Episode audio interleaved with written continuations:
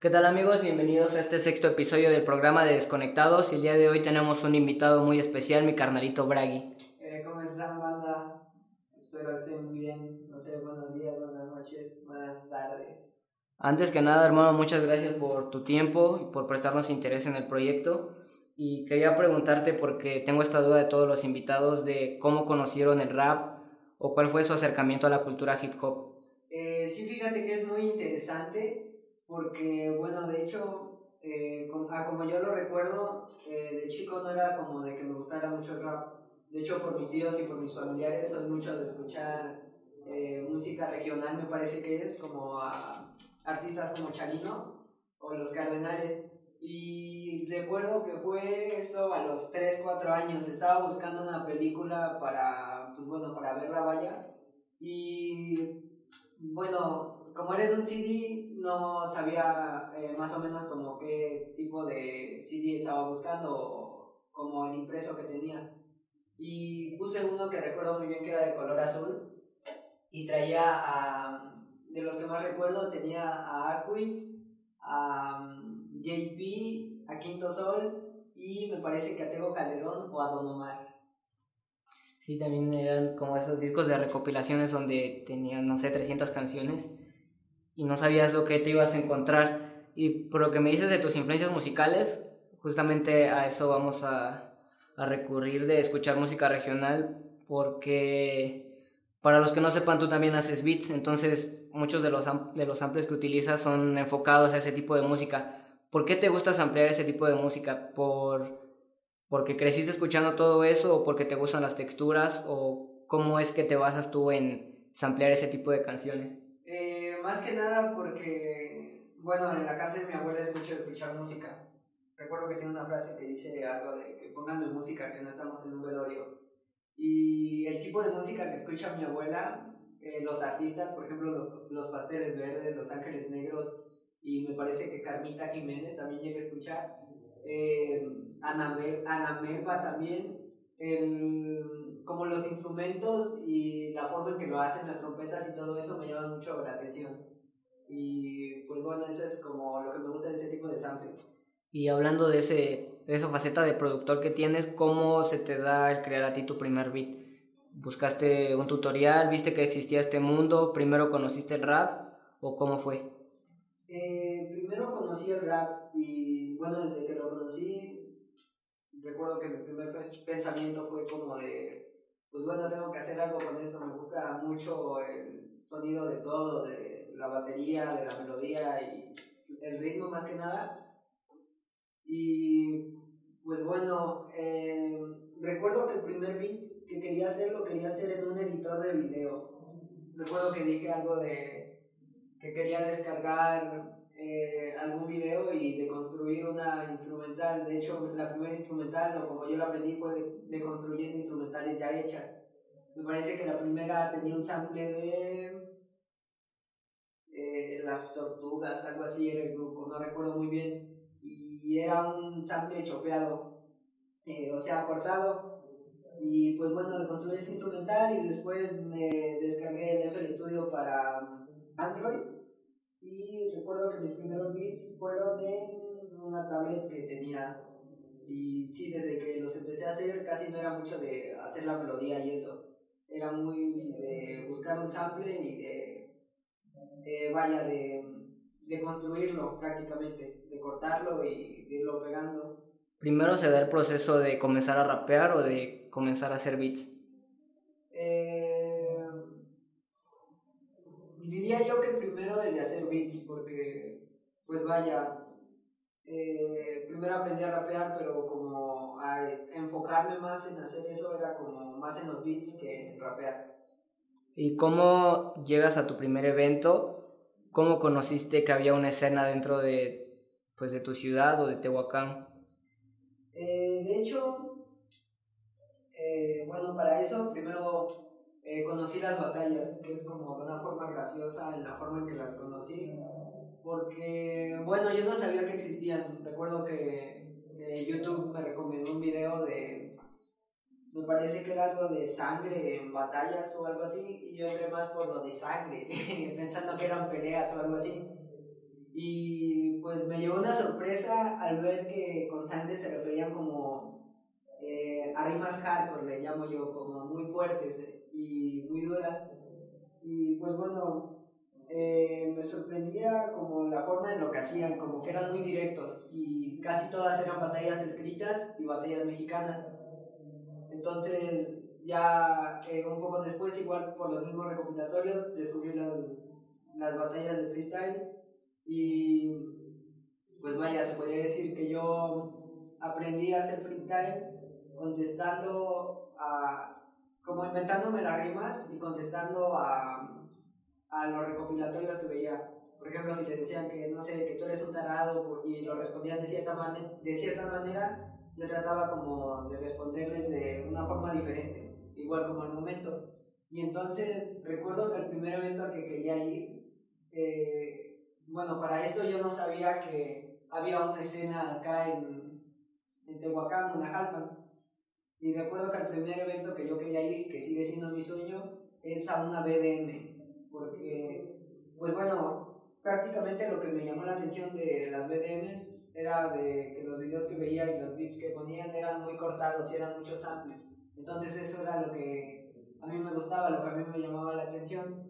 Y recuerdo que al primer evento que dije a mi papá, que de hecho está acá y no me dejará mentir, no sé si todavía se acuerden, eh, le mostré un flyer de una BDM, pero que iba a ser en, en Puebla. Me parece que ese evento llegó a ir eh, Kala y Eliud. Y pues bueno, ya hasta después, como eh, no sé si un año o dos años después, o igual durante ese mismo año, eh, Facebook me recomendó un video de un rapero de acá que se hizo muy famoso en su momento, que era en sí Metralleta, me parece que le llamaban. Y de ahí descubrí Cuervos.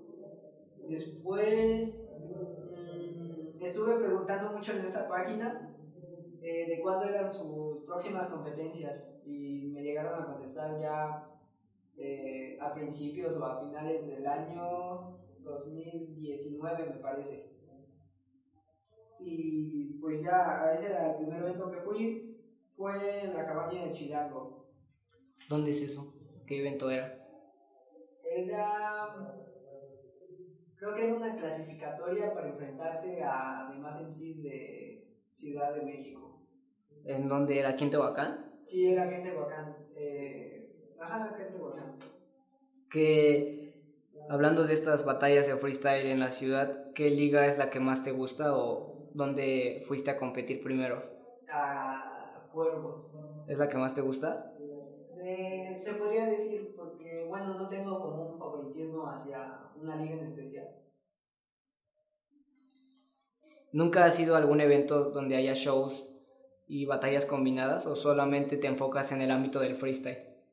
Eh, al inicio sí, fíjate que yo crecí como, bueno, en eso de los eventos crecí como con el tabú de eh, ser, no sé si un rapero real, pero como el solo enfocarme en batallas de freestyle era mi, se podría decir que mi objetivo o a lo que yo le daba mayor importancia, pero pues no sé, al primer evento que fui donde había shows fue en la casa de los cósmicos. En las canchitas, ¿no? por las Y hablando de todo este ámbito dentro del rap, sabemos que hay muchos problemas pues con drogadicción y todo este tipo. ¿Nunca has tenido algún problema con tu familia o pues con alguien mayor que tú que te diga en dónde te estás metiendo o que te regañen por querer ir a un lugar? Pues, si no me recuerdo, no sé, alguna tía o mi abuela, eh, como que todavía tienen esa, no sé si llamarla espina, pero como que ese disgusto hacia eso, porque, bueno, aparte de que la escena de acá de Tehuacán en ese sentido no es muy limpia, que digamos, este, en general la música rap como que ellos consideran que es solo drogas no, pues es que también dentro, tenemos que aceptar que dentro de este ámbito pues sí existe mucho este círculo y me da curiosidad de si alguna vez has escuchado algún MC local, ¿qué fue lo primero que escuchaste del rap de la ciudad? Parece, me acuerdo de hecho del nombre de las canciones y una fue tuya. Pero fueron tres raperos. Fue la de los cósmicos, la de Houston, eh, que hablan sobre un dealer, me parece. Sí. Y aparte el tipo de beat, el cómo está cortado, el cómo está ampliado, es una locura. El de eh, Para la Conta, me parece, de Zully. Y la de Cuestas de Siempre, tu canción de Cuestas de Siempre. Un saludo a mi hermano Poe que se aventó ese beat tan rico de Houston, el capítulo pasado del programa. Y hablando de todo esto, ¿quién es el rapero que más te convence de la ciudad? Eh, pues no sé, Mm, es que no tengo como una preferencia hacia alguien, pero si podría decir no sería uno solo, serían muchos, y son como con las personas que más con- convivo de acá de la escena, podría decir, no sé, eh, Dorado, Dorado tiene muy buenas canciones que no ha sacado, pero Dorado es muy bueno. Lycans apenas este, me parece que surgió, tiene, no sé, como que su flow y todo lo que hace está muy adelantado. Y pues igual tú eres como, no sé, te considero como de los mejores de acá de, de Tehuacán. Muchas gracias. Y también un saludo a mi hermano Dorado que ya tiene su disco y no hay producido. Disculpa, mi hermano, si me estás escuchando. Ah, hablando de todo este pedo de los samples y eso, ¿qué no puede faltar en Bragi a la hora de crear un beat? ¿Qué son los procesos que metes? ¿Metes un sampler? ¿Cómo construyes un beat? Eh, pues fíjate que primero empiezo buscando samples. Eh, cuando recién empecé, literal lo que hacía era buscar samples boom bap y como clasificarlos para que solo fueran listas de demás beatmakers que ya habían ocupado esos samples y igual de construirlos y hacerlos a mi manera.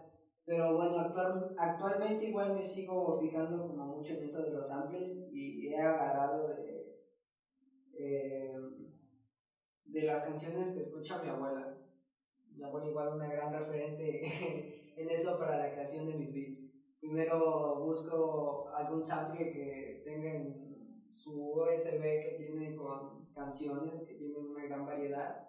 Y de ahí casi la mayoría de mis beats son de esos samples. Eh, lo primero es, diría yo, buscar el sample, eh, cortarlo, o si ya tiene un loop, pues guiarme de ese loop.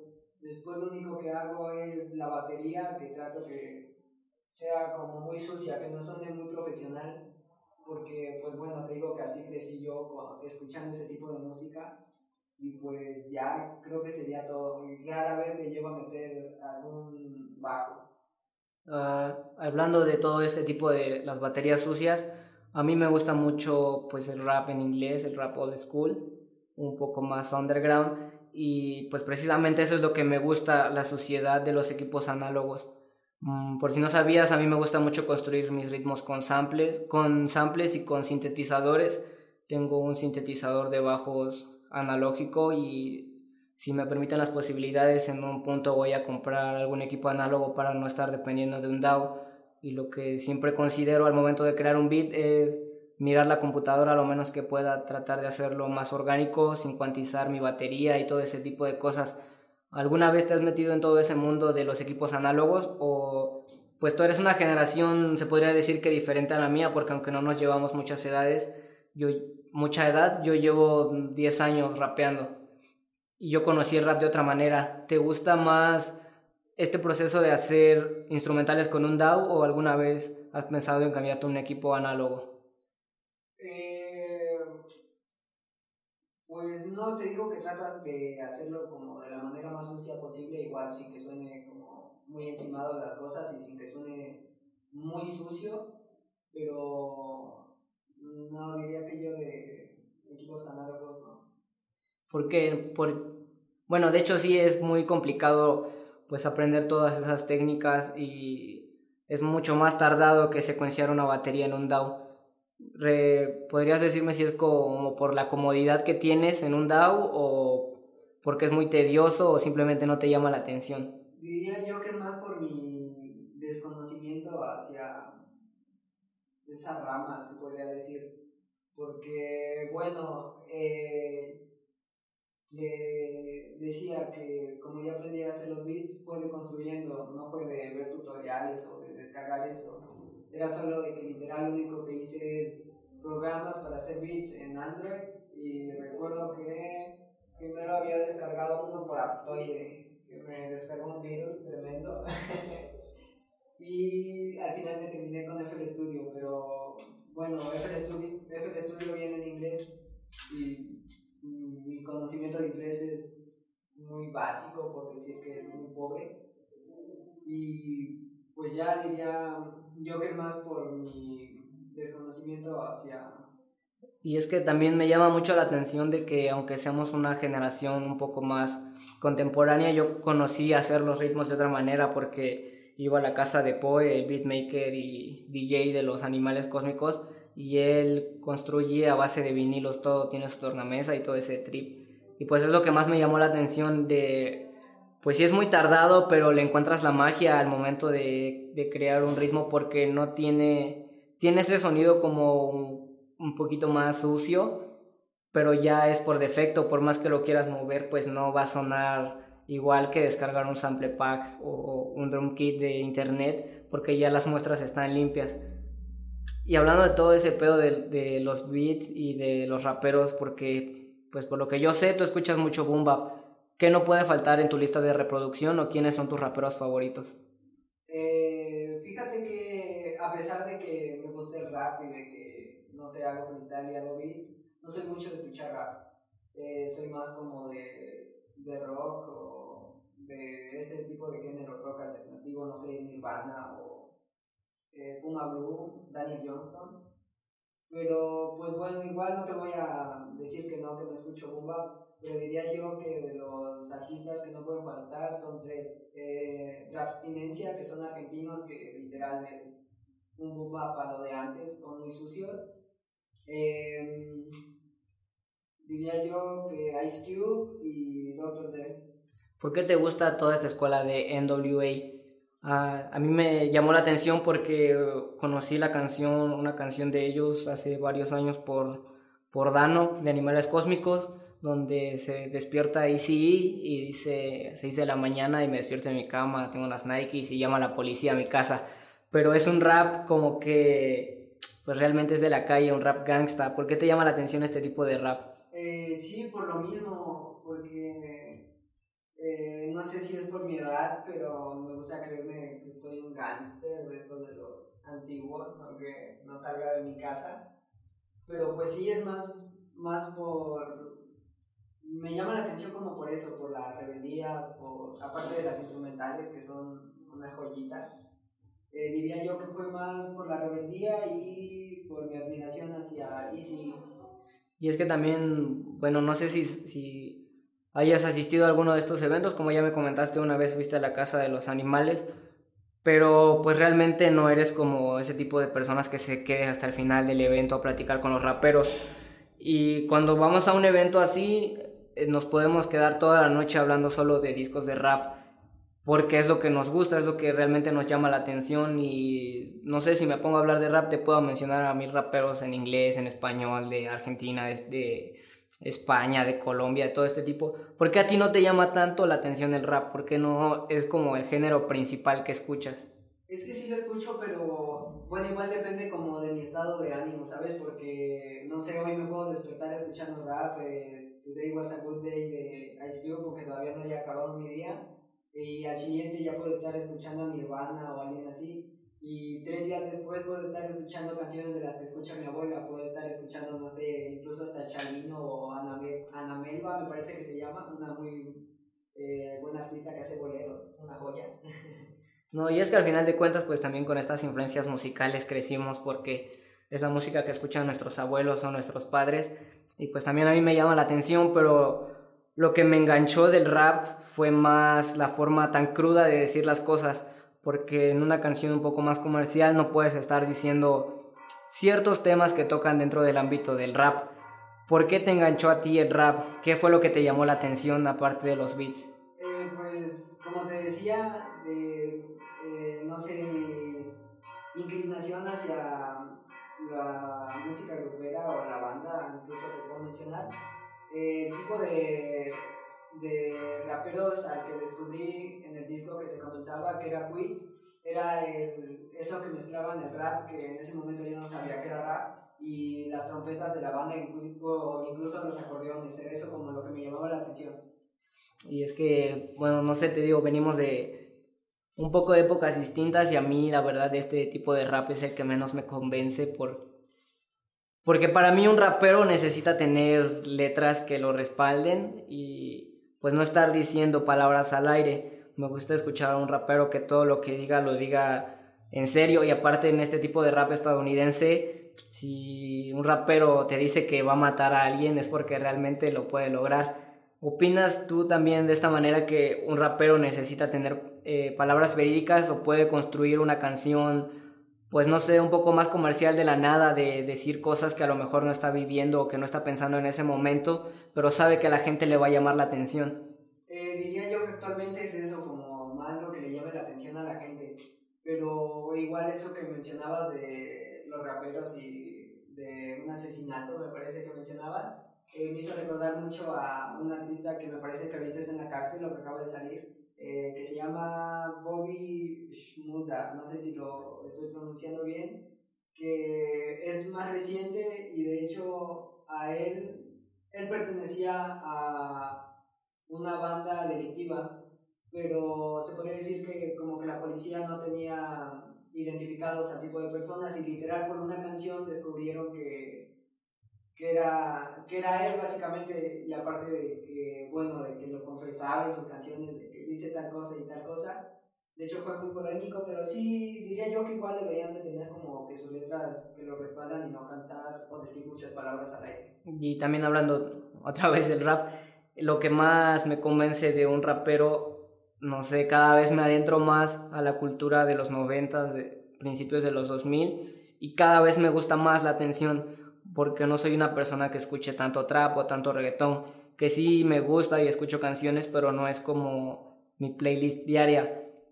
¿Tú también te has ido a algunas vertientes de escuchar estas ramas del rap que han salido como el trap, el reggaetón, el dembow y todo eso? ¿O vas, sigue siendo precisamente de seguir escuchando Bumba? Pues de hecho cuando inicié a hacer beats y cuando se los mostraba a algunos de los compañeros de, de mi clase, me decían mucho eso, de que, güey, tú suenas como muy antiguo, ¿por qué no te, actualizas? Me decían mucho. Y yo era de que literal todos mis beats eran bomba. Eh, me parece que en este año o en el pasado empecé a empezar a hacer trap, pero pues bueno, se podría decir que a las únicas ramas que me mantengo y que me gustan mucho es al bomba, al G-Funk y al trap. ¿Y qué escuchas de trap? ¿Qué artistas son los que más te llama la atención? Pues de trap, eh, aquí me voy a ir a otra rama, que es el RB, me parece. Sí. Que Biggie igual llegó a ser y igual, si no estoy mal, a Biggie lo llegaron a considerar como un trapero actualmente. Este, y no sé, me gusta más como un trap relajado, así que te podrían, no sé, por mencionar a alguien, a Girls B, pero no sé cómo eh, de alguien que escuche trap solo de un artista. Es, no sé, como que escucho a varios, pero no solo a uno en específico de, de trap. Y hablando de este tema de Biggie, cuando pues de hecho no lo podría considerar R&B, pero sí era un rap mucho más comercial de lo que estaban acostumbrados pues en esa época y había una parte donde Biggie decía que los negros iban a reír de él por estar poniendo canciones con coros pegajosos y con instrumentales sacadas de pues más yaceras, más R&B y este Puff Daddy le comentó que se iban a reír de él pero caminando hacia el banco.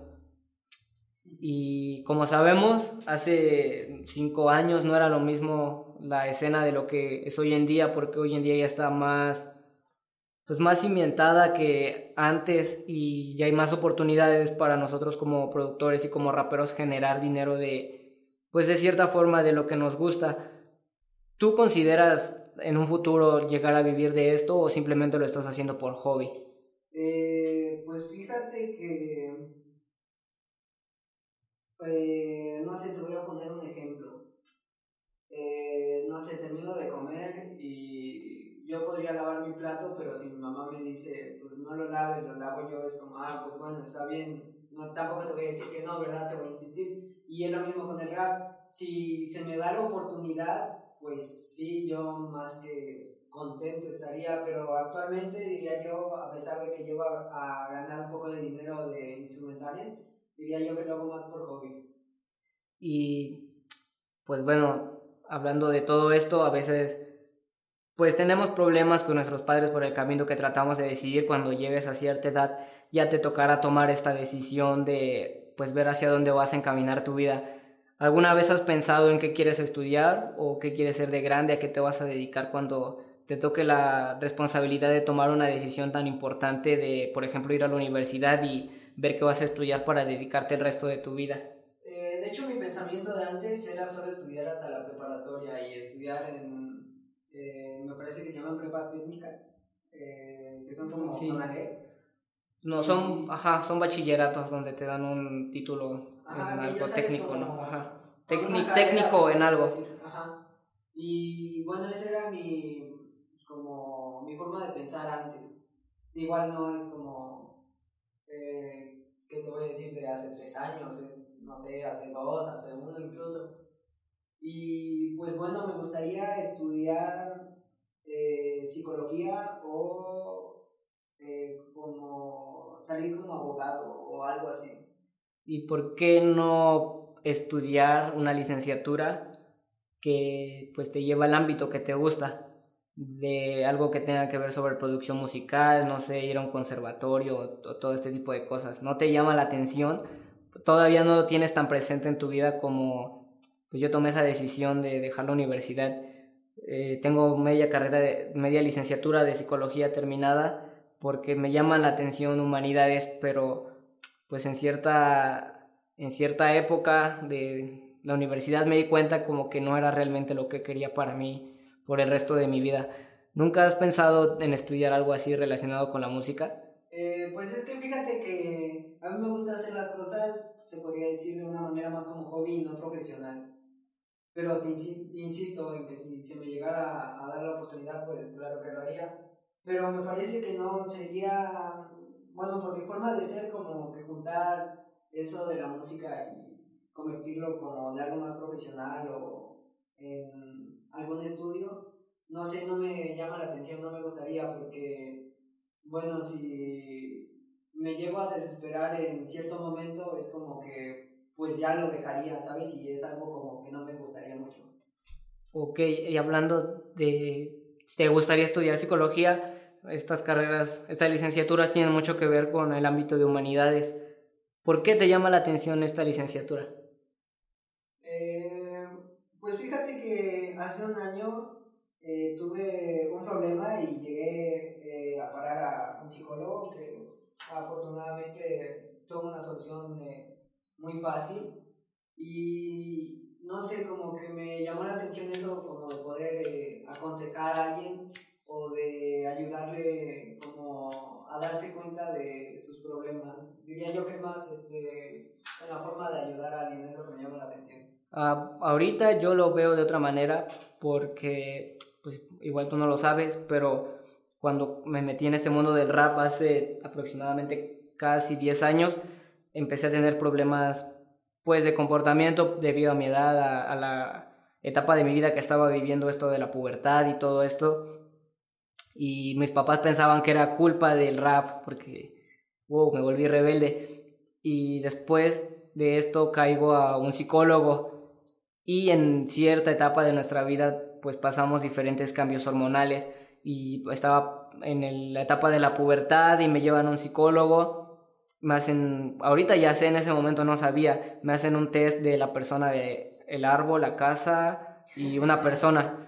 Eh, que pues básicamente en, estudiando psicología entendí uno como pues una persona un poco más inocente que no tiene ciertos mecanismos de defensa como lo plantea el psicoanálisis y todo esto pues solamente te están sacando información que al final de cuentas uno como paciente dice el psicólogo es la persona que más me entiende, cuando en realidad yo soy el que les está dando las respuestas, porque llegó el momento, comencé a hacer mis prácticas y trabajé con personas adultas y no era la, no era la misma no se abrían de la misma manera de la que hace un niño porque un niño te da las respuestas sin que tú se las pidas.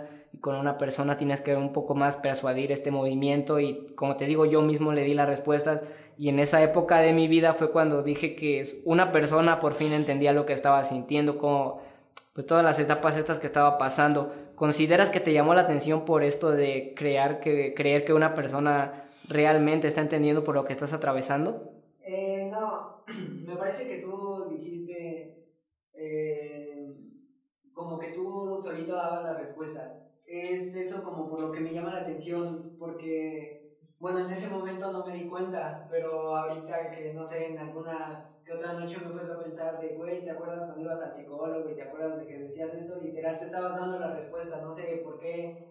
Eh, tú lo que hacías era preguntarle a él en qué era lo que estabas mal. Es más eso, como, no sé, ayudar de esa forma, de que alguien me diga y que me, me cuente su problema y que me diga como, oye, ¿qué solución le puedo dar? O cuál es el problema cuando él se podría decir que ya me lo está dando, es como, no sé, eso es lo que me llama la atención de decirle, de, no sé si se está dando cuenta que usted acaba de decir su problema y su solución. Pues de hecho un psicólogo más que nada es para eso, porque pues no te puede dar consejos y no te puede obligar a, a realizar un acto para pues curar tu mal, tu mal de cierta manera, solamente es como date cuenta de lo que estás diciéndome, tú mismo te vas a dar cuenta de tu problema.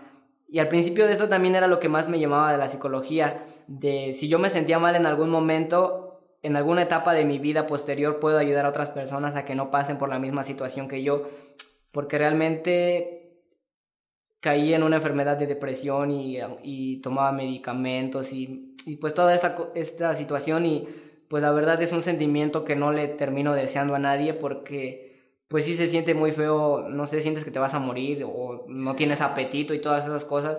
Y en algún momento sentí que ese era mi propósito de vida, ayudar a las demás personas a que curen su mal, a que se den cuenta, que no pasen por la misma situación que yo. Pero en, cierta, te digo, en cierta etapa de la carrera me di cuenta que lo que quería realmente era estar bien conmigo. Y cuando logré estar bien conmigo, sentirme feliz con mis amigos, con mi pareja y pues todas estas cosas con mi familia y así, me di cuenta que realmente no estaba enfocando mi vida a lo que quería y fue cuando tomé la decisión pues de tratar de luchar, de vivir del rap, hermano, y si te doy un consejo, no dejes nada por, por esto, porque la, no sé, en una semana puedo ganar 10 mil pesos y la otra semana no gano nada, pues es una vida que tiene altas y bajas. Y si te doy este consejo, nunca dejes nada que tengas seguro por el rap. Si no estás seguro de que realmente es lo que quieres para tu vida, tú solito te vas a dar cuenta después de que si es lo que quieres hacer para siempre o que te vas a enfocar y si te puedo recomendar algo, existen unas... Cuando llegues a, preparatoria o bachillerato, en el tercer año te dan lo que es un test vocacional y es donde te van a ayudar a decidir qué es lo que realmente quieres para tu vida. Pero como te digo, es una decisión muy importante que a lo mejor como personas entrando a la adolescencia no medimos las consecuencias de que esto es lo que nos va a dar de comer para toda la vida. Y si eliges mal, toda la vida vas a terminar odiando ese trabajo que estás realizando. Y hablando de, pues regresando al tema del rap, ¿alguna vez has pensado en grabar tus canciones o solamente te vas a quedar en las batallas del freestyle?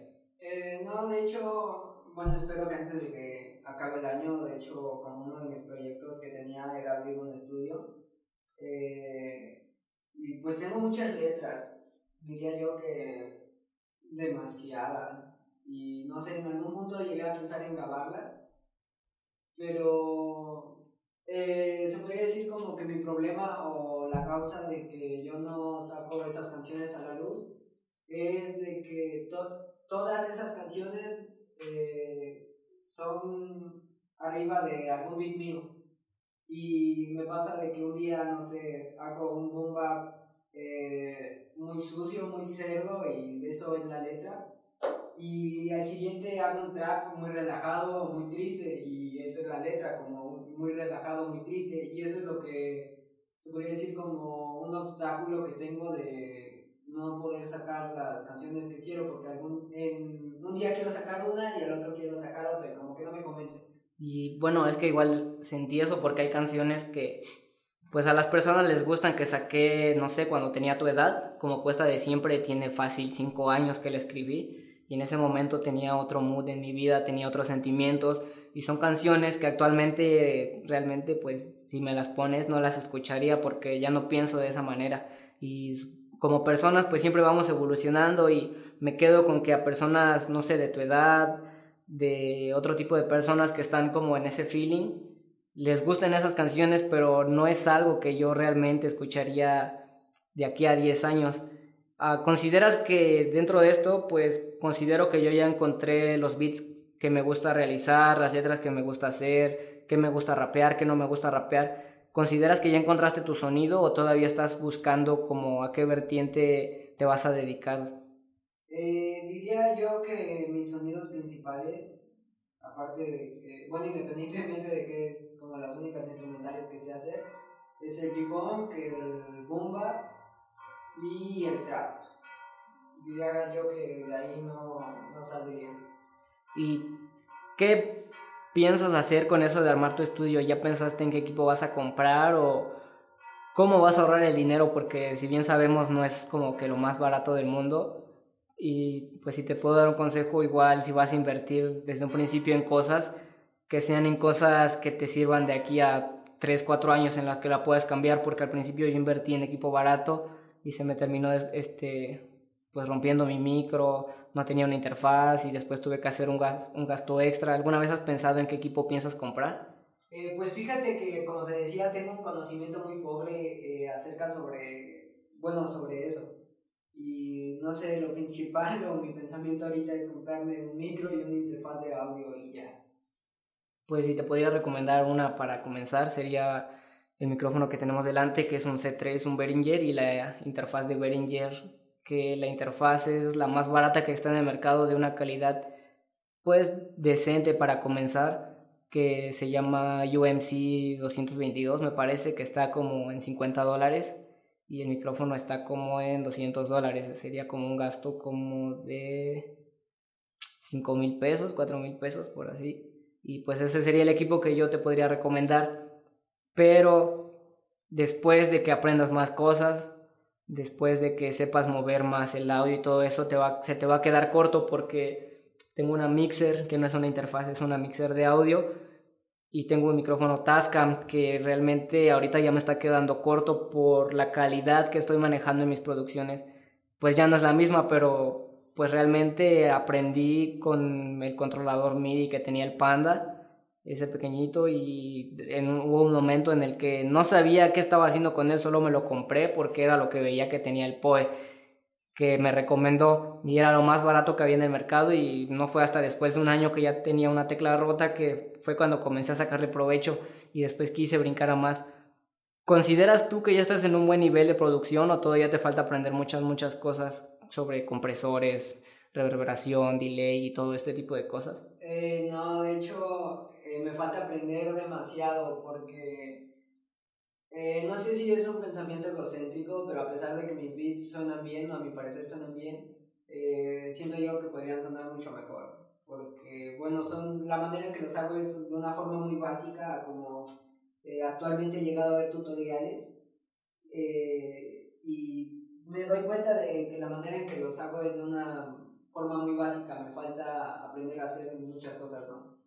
¿Tienes algún tipo de formación musical sobre teoría y todas estas cosas o eres autodidacta completamente? Eh, pues como te digo que yo no fui de buscar un video de cómo hacer tal instrumental o algo así. Eh, apenas empecé a ver tutoriales sobre eso, pero fue más como para hacer eh, eh G-Funk. Pero pues no, no soy mucho de hacer de tener un conocimiento acerca de la música, solo lo hago como a mi parecer suena bien. ¿Consideras que la música es subjetiva o también hay lados objetivos? O sea, subjetivo es que tus decisiones que tomas son pues las que consideres tú bien y objetivas son como pues las reglas que existen como de no ponerle reverberación a un bajo y todo esto.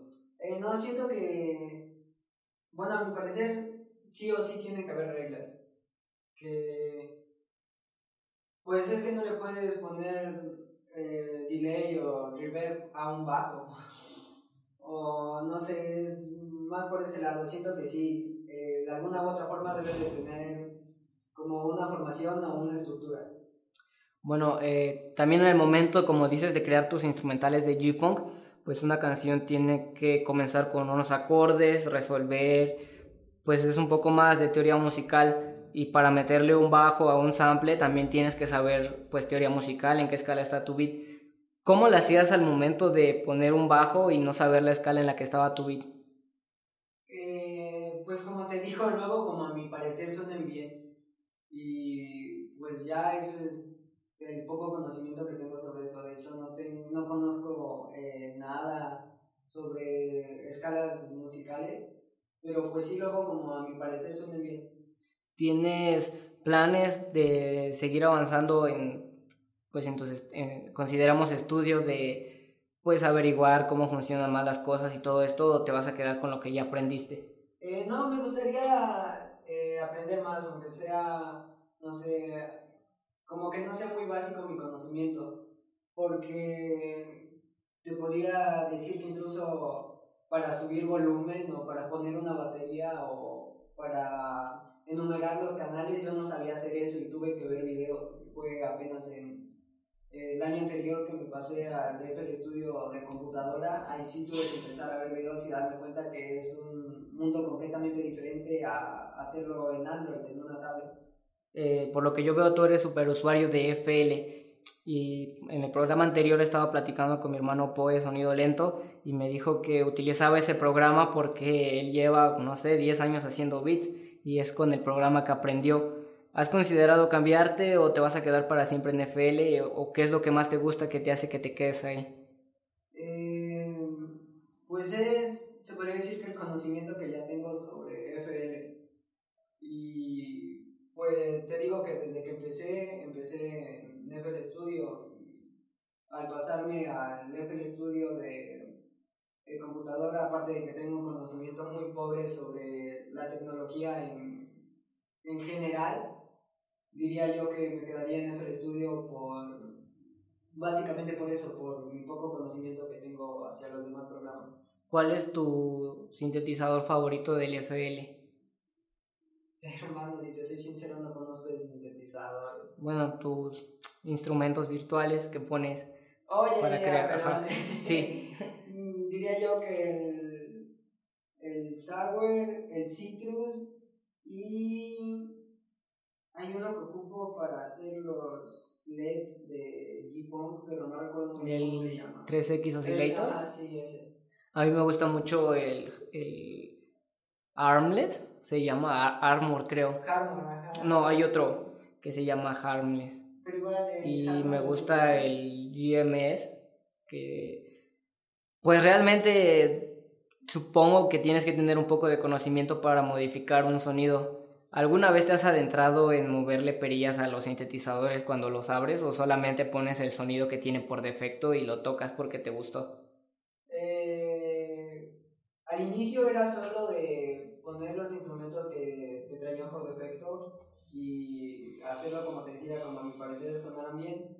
Pero actualmente sí trato más de Mm, aunque no conozca las, las perillas o lo que estoy haciendo, moverlo y de ahí como darme cuenta de qué es lo que va cambiando en la melodía o por qué se podría decir. ¿Por qué está sucediendo lo que muevo? Eh, y hablando de todo esto, ¿quién es tu, pues supongo que también descargas drum kits para realizar tus baterías y todo esto, ¿cuál es tu drum kit favorito? Eh, tengo uno de West Coast o G-Funk que me lo regalaron el día de mi cumpleaños. Eh, no recuerdo bien el nombre de quien me lo regaló, eh, pero es un productor español. ¿Colman? Colman, ajá, Colman Beats. Eh, de hecho, con él es gracioso, se podría decir, porque fue como de los primeros videos de productores con los que llegué a tener contacto. Él y Ser Beats, que fue el que me pasó el Ever Studio.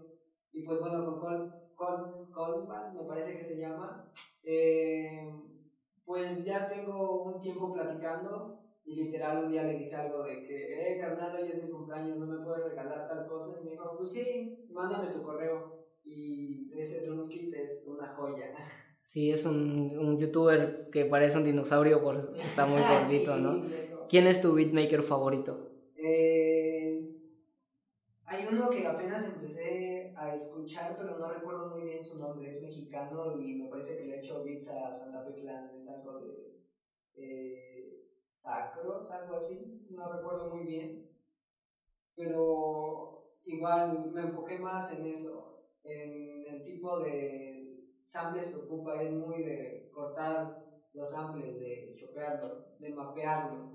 ¿Y a quién más escuchas? ¿Nada más a él? Eh, a Coleman y a hacer beats.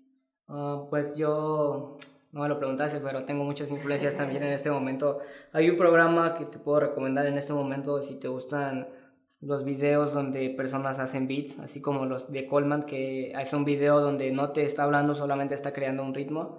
Hay un programa de la fundación de NAS que se llama Appeal El programa se llama Reading Roulette, que van beatmakers pues legendarios de, de el Bajabok de Mob Deep, está Alchemist, todas estas personas que llevan, está, me gusta mucho el de Large Professor, un capítulo mofando a MF Doom y todo este tipo de, pues de ritmos me gustan mucho, me llama la atención Cooking Soul y siento que sus librerías pues también son las mejores que están en el mercado. Aparte de las, me gustan mucho, sí te podría recomendar también unas librerías, las de Havoc, de Mob Deep, donde estaba Prodigy, que para mí es el mejor lyricista de la historia. Eh, están, me gustan mucho unos drum kits que compartí en mi otro perfil, que no puedo decir el nombre, tú lo sabes, que está eh, los drum kits de las SPs, de las NPCs, de todos los equipos de Akai, que son pues recortados de equipos análogos, los pasaron a un formato DAW todo sucio y te da ese feeling como de, pues de que está viejito. ¿Tienes algún, por lo que te, digo, tú también haces ritmos de boom bap y todo este tipo de cosas, ¿tienes algún plugin de formador de, puedes hacer que el sonido se escuche un poco más viejo, un, una, un este, un sonido de cassette, un efecto de cassette. Hay un en FL Studio que de hecho apenas lo, lo, lo conocí, se podría decir. Eh, no sé si estoy diciendo bien el nombre, es algo de Pitcher. Ah, el Pitcher, ajá. Ajá, que te da la opción de. Eh, no sé, como que suena más a un vinil, como más. Sí, también ese truco, lo, ese truco lo aprendimos igual. Pero pitcher es un corrector de tono, es como si fuera un autotune, pero en el programa del FL, no, no tiene nada que ver porque pone el tu vida a otra, otra nota y pues eso hace que se escuche como más viejito. Eh, me gusta mucho, también te puedo recomendar un plugin gratuito de un simulador de cassette que se llama Isotope Vinyl, solo lo pones en tu master y le puedes bajar a 35, 78 RPM y le puedes poner pues los efectos de white noise, sonido eléctrico y todas estas cosas. ¿Qué tanto consideras que te influyó la música que escuchaste de Atwood y todo eso en la forma que tienes de escribir? ¿Tiene algo de influencia o ya nada que ver, ya no te llama la atención esta música? Eh, no, ya, bueno, ya no tiene nada que ver. Este, pues no, en las primeras letras que tengo casi no tuve influencia de, de, artistas, no, no sé escribir lo que sentía yo literal o cómo veía las cosas en ese tiempo. ¿Qué tanto entrenas la pues esta habilidad mental de escribir? ¿Eres muy constante o lo haces muy de vez en cuando? Eh, te podría decir que cada día estoy escribiendo una letra aunque la deje completa, pero cada día eh, más por las tardes y cuando no están mis papás.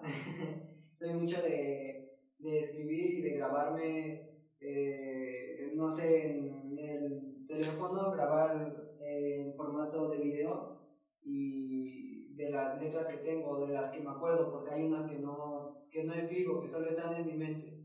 Por lo que entiendo entonces tú eres completamente autodidacta, no tienes una forma más estructurada de escribir, no ves las reglas, todos los apoyos que hay, como que mencionan mucho en estas batallas de freestyle que se llaman barras o calambures. Hermanos, eso no, eso no existe, todas esas son reglas ortográficas que vienen en el español y les ponen otro nombre a los raperos. Eh, ¿Cómo entrenas tu freestyle?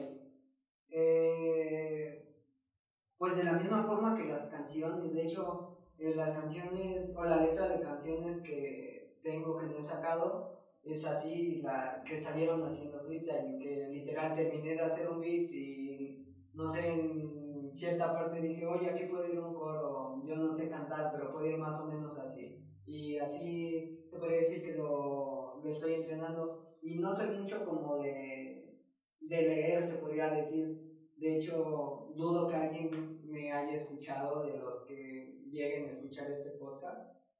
Pero repito muchas palabras muchas eh, terminaciones, se podría decir, muchas muletillas, porque mm, como que no lo entrena en el sentido de perfeccionarlo. De, perfeccionarlo o de atacar. ¿Cuál es tu fuerte dentro del freestyle? Mm, diría que ahorita no tengo ni ningún fuerte, pero en su momento llegaron a ser como, no sé si llamarlo barras o las comparaciones, una que tengo eh, muy guardada o muy metida, se puede decir, fue una que le tiré a Chops en mi primer evento que llegué a una final. Eh, le dije algo de, me parece patético que presumas de malos pasos con zapatos ortopédicos. En su momento llegó a hacer ese tipo de comparaciones, pero actualmente diría que no, no tengo ningún fuerte. ¿Qué es lo que más te gusta del freestyle?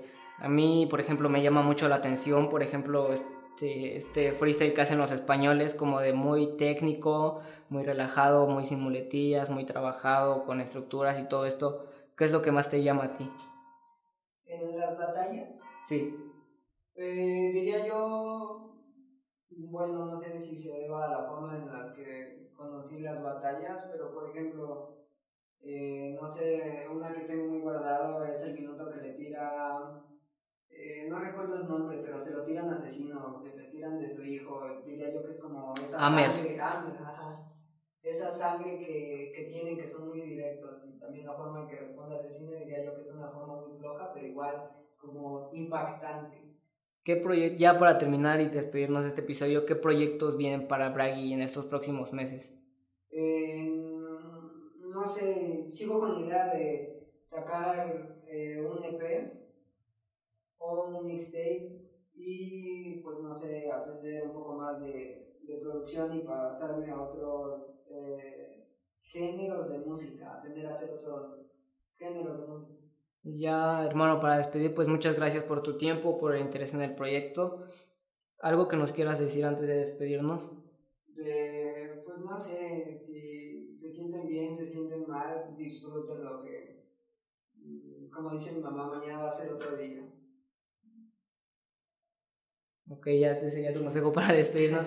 Hermano, muchas gracias y gracias a todos nuestros patrocinadores del proyecto, a Gamboa por prestarnos pues, las instalaciones del el próximo estudio que vamos a estar armando. Igual, pues, si quieren que a grabar ya cuando salga este capítulo, ya vamos a estar trabajando. Eh, nos, vemos, nos escuchamos en las siguientes y muchas gracias a todos los que se quedaron hasta el final.